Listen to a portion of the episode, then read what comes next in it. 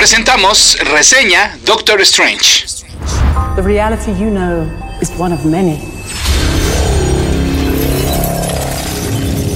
This doesn't make any sense. Not everything does. Not everything has to. Este contenido trae spoilers incluidos. Escuchas. Escuchas un podcast de Dixo. Escuchas a Capitán Pada y sus monitos. Cómics y fantasía con Héctor Padilla. Por Dixo. Dixo. La productora de podcast más importante en habla hispana. Mi correo electrónico es el mail de pada.dixo.com. Esto es todo seguidito, el mail de pada.dixo.com. Y mi Twitter es arroba ese auto para que ustedes sigan a ese auto.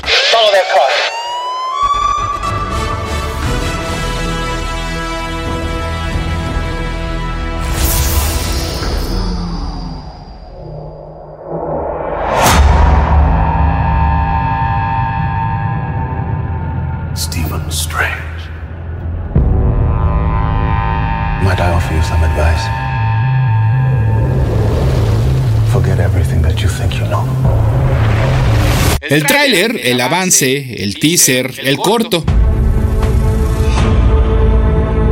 El arma de dos filos. La herramienta publicitaria necesaria para llevar a algunos no convencidos a asistir a la sala del cine. Es aquel que puede enamorarte e inclusive ser mejor que el material completo. Puede ser que sea el que te pique la curiosidad, pero también el que te mate cualquier sorpresa, chiste o hasta desenlace. Las piezas promocionales cinematográficas previas al estreno de Doctor Strange mostraban una realidad alterada, con efectos especiales que a todos nos hicieron recordar la Inception de Christopher Nolan. Si ese iba a ser su único arsenal, pues entonces esperábamos que la historia fuera mucho, pero mucho mejor. Y sí que lo fue, pero no solo en el guion, sino en las situaciones mágicas que se presentan a lo largo de la cinta. Jamás esperé ver una pelea entre fantasmas, pero sobre todo con tanta inteligencia y con tanta belleza visual. La misma que contiene cada uno de los mundos y dimensiones paralelos que visita Stephen Strange en su primera inmersión en la magia. Otros podrían haber puesto lo primero que se les ocurriera, una plasta de cosas locas y añádale una mariposita nada más porque se me ocurrió. Los avances de Doctor Strange no habían hecho mucho por aumentar mi expectativa, y es que yo tengo pues un problema con este y con todos los demás personajes cuyo dominio de la magia es tal que poco pueden hacer por sorprenderme. Al no tener limitaciones, pues pueden hacerlo todo. Que si hay fuego en el aire, pues entonces simplemente hay que recordar un hechizo que convoque agua. O que si alguien quedó atrapado con cadenas, pues obvio hay que conjurar el encanto de la desaparición y listo. Pues en ese sentido, ahí radica la magia, perdonen la expresión, de la saga de Harry Potter. Porque pone las reglas muy claras de cómo, dónde y quién puede usar la magia. Además, no se trata de inventarse las soluciones y ya. Para ello hay un proceso de aprendizaje y solo hasta que no nos lo avisaron al público es entonces cuando justamente estos personajes pues ya sabemos que pueden hacerlo. Eso lo entendieron muy bien los encargados de la película de Doctor Strange y nos meten con cuidado al mundo de la magia, sin darlo todo por hecho, pero sin tratarnos tampoco como seres poco pensantes. Sencillo, sin complicaciones, como si siempre hubiera estado ahí. Ahora entiendo una de las grandes diferencias que hay entre el universo cinematográfico de Marvel y el universo expandido de DC Comics. Cuando se anuncia el director de alguna película de franquicia, lo primero que nos preguntamos es, ¿y será fan de los personajes? Y no, no hay necesidad de que lo sean. Esa mirada que en aquel entonces le dio desde afuera John Favreau a Iron Man y ahora Scott Derrickson a Doctor Strange, pues es seguramente lo que tiene fascinados a seguidores y no seguidores de estos superhéroes. Del otro lado tenemos a un fan, Zack Snyder, que los quiere tanto que quizás pues está hasta apachurrando cual Elvira con un conejito adorable a estos personajes. Capitán Pada y sus monitos.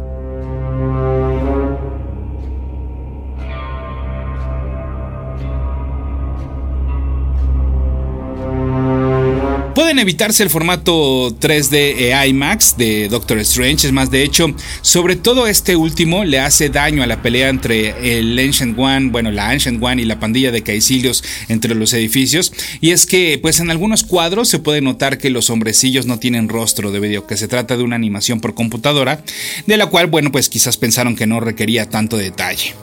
Y ya que estoy hablando de las diferentes capas de la cinta, pues trabajo destacable el que realiza Michael Giacchino en la música instrumental de la misma. Al escuchar las piezas podemos destacar dos cosas.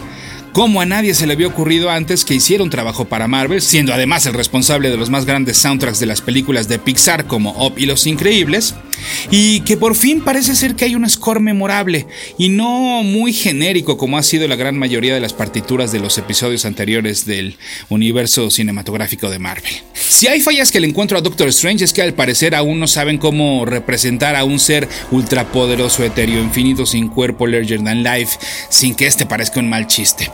No lo supieron hacer con Parallax ni con Galactus y no lo supieron hacer con Dormammu.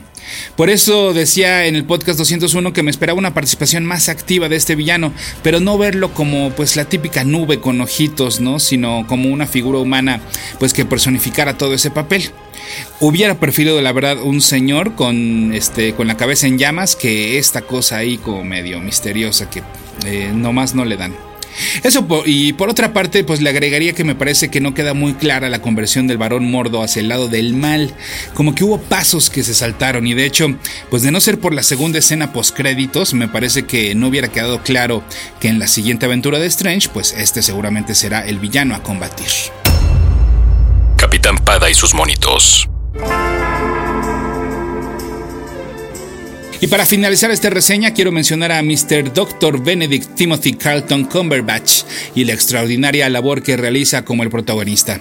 Seamos sinceros, si no era en esta cinta, tarde o temprano alguien lo jalaría para interpretar a un superhéroe, pues siendo uno de los actores eh, más grandes de los últimos años. Lo mismo puede interpretar a personas reales que a villanos del universo Star Trek, tener actuaciones nominadas al Oscar y actuaciones como la que nos ofrece en esta cinta, que por si fuera poco, no tiene ni un solo rastro del acento británico que se le escucha en su vida cotidiana.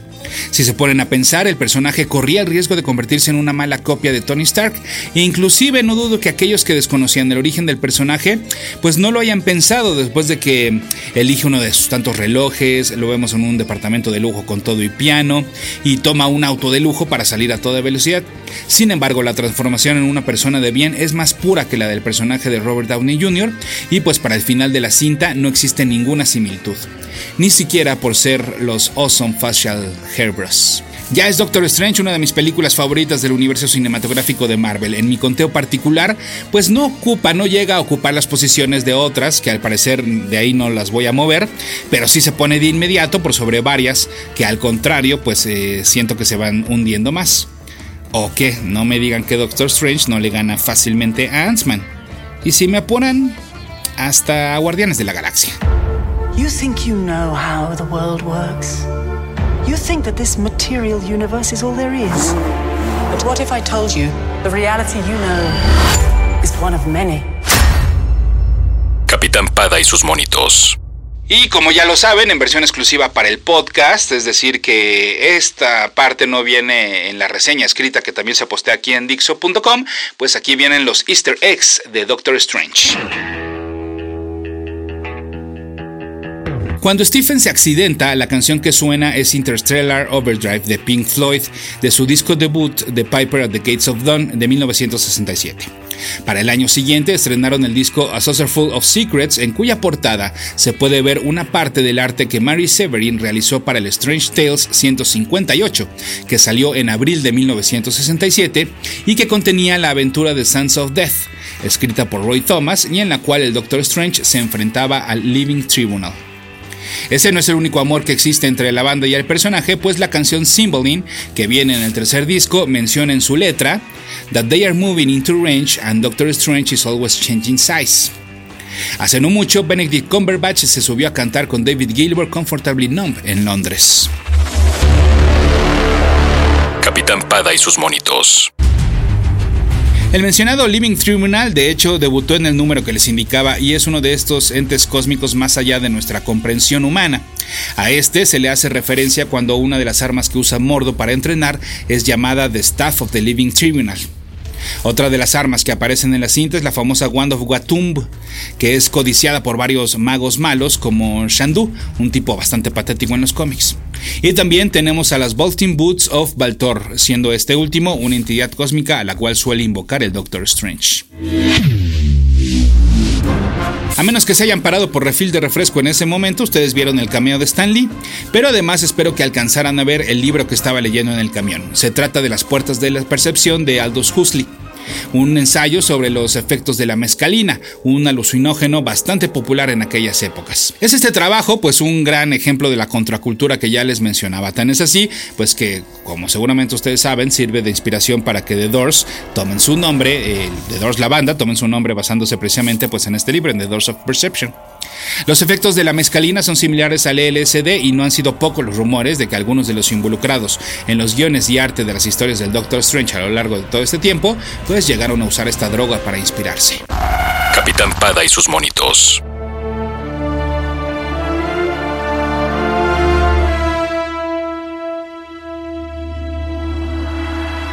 Toda la secuencia de la operación del cuerpo de Strange y la pelea astral en los pasillos del hospital, pues está prácticamente calcada de la saga The Oath, que ya les mencionaba en podcast anteriores. De hecho, es notable la influencia que tuvo esta obra en los guionistas durante toda la película.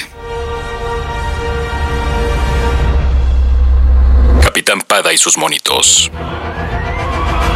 Así como en la cinta es Caecilius quien se roba una página del Book of Cagliostro, en los cómics quien se lo robó completo fue el Barón Mordo. Y hablando de personajes, pues eh, el que aparece que nada más tiene una mano, al cual Strange confunde primero con el Ancient One, es llamado el Maestro Hamir, que en el impreso fue el primer sirviente del Ancient One y es el padre de Wong.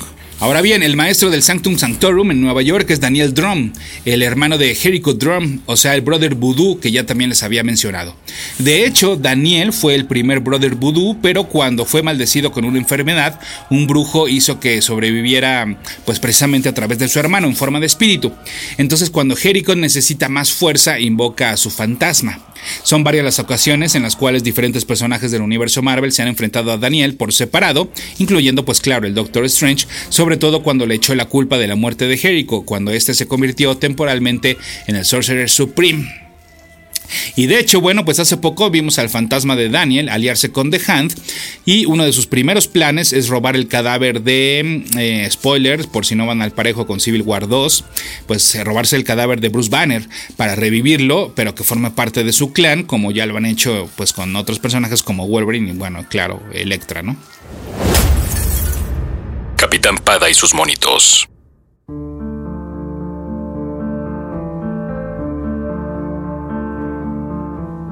Eh, ustedes recordarán que hay una. Mm, eh, al Strange le presentan el caso de un coronel de la Fuerza Aérea que salió lastimado usando una armadura experimental. Bueno, aquí muchos creyeron que era una referencia a Rhodey, o sea, a War Machine, quien quedó paralizado en Civil War. Y otros creyeron que tal vez era el piloto de prueba del traje copiado de Justin Hammer en Iron Man 2. Pero em, el director Scott Derrickson ya dijo que no es ninguno de esos, que de hecho, la verdad, ni siquiera deberíamos de clavarnos tantos en esta referencia, porque esto ha provocado que varios fans se cuestionen en qué momento de la línea del tiempo del universo cinematográfico de Marvel ocurre esta película. Bueno, pues al inicio podemos ver la Torre de los Vengadores, así que esto ya también podría darnos una idea y descartar pues estas teorías. Además, otro de los pacientes que son mencionados es una chica de 22 años que usa un aparato electrónico para controlar su esquizofrenia y que es golpeada por un rayo. Se ha especulado también si esto es una referencia a Captain Marvel, y es que Kevin Feige ha declarado en otras ocasiones que el origen de cómo Carol Danvers se convierte en superheroína, pues será diferente en la versión cinematográfica, ya que pues se parece mucho al origen de Linterna Verde. Cuando se le preguntó al director de Doctor Strange sobre esta referencia, dijo que pues no lo iba ni a afirmar ni a negar. Capitán Pada y sus monitos.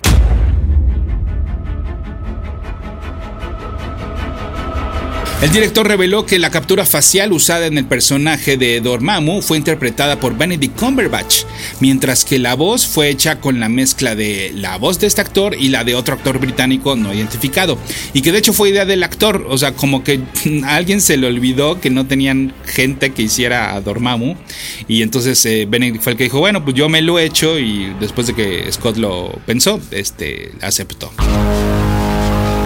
Capitán Pada y sus monitos. Desde que eh, desde uno de los trailers eh, vimos ¿no? que la contraseña del Wi-Fi era Shambhala y posiblemente es una referencia a una novela gráfica protagonizada por el Doctor Strange llamada Into Shambhala, que salió en 1986, escrita por J.M. de Mati. Shambhala es un reino tibetano mítico. Y hablando de reinos eh, pues diferentes, uno de los mundos que vemos en el viaje de Stephen Strange por el multiverso es el Quantum Realm o microverso, que también es mencionado en la película de Ant-Man.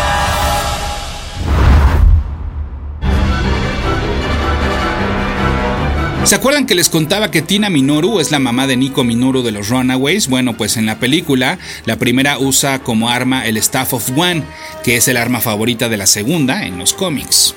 Hablando de armas, cuando la capa de levitación está jalando a Strange dentro del Sanctum Sanctorum, lo aleja del hacha de Angarumus, una de las armas que usa actualmente el personaje de los cómics. Y podríamos decir que los amarres que se usan para detener a Caicedo son las famosas Crimson Bands of Rotak, otro de los hechizos favoritos de Doctor Strange en los cómics. Dormammu convierte a y sus seguidores en unos seres que bien podrían ser los Mindless Ones que hemos visto en los cómics, que son así los típicos soldados de batalla genéricos que solo siguen órdenes ciegamente. Capitán Pada y sus monitos. La primera escena post créditos nos hace pensar que Doctor Strange estará en Thor Ragnarok. Si eso se concreta, entonces podríamos verlo al lado también de Hulk en la misma película. Esto querría decir que tendríamos juntos a la mitad de los Defenders originales.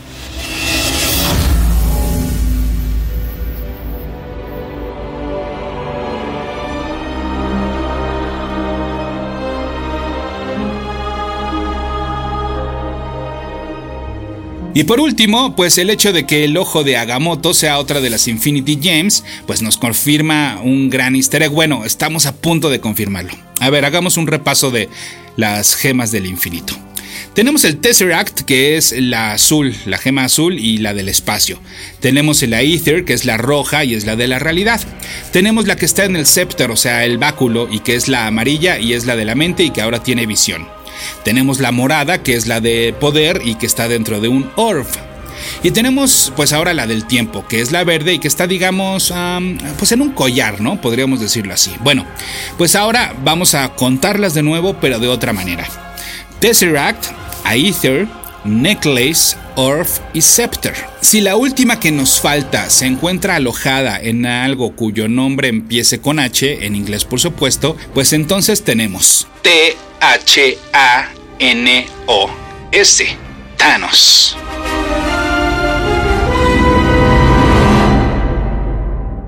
Dixo presentó Capitán Pada y sus monitos.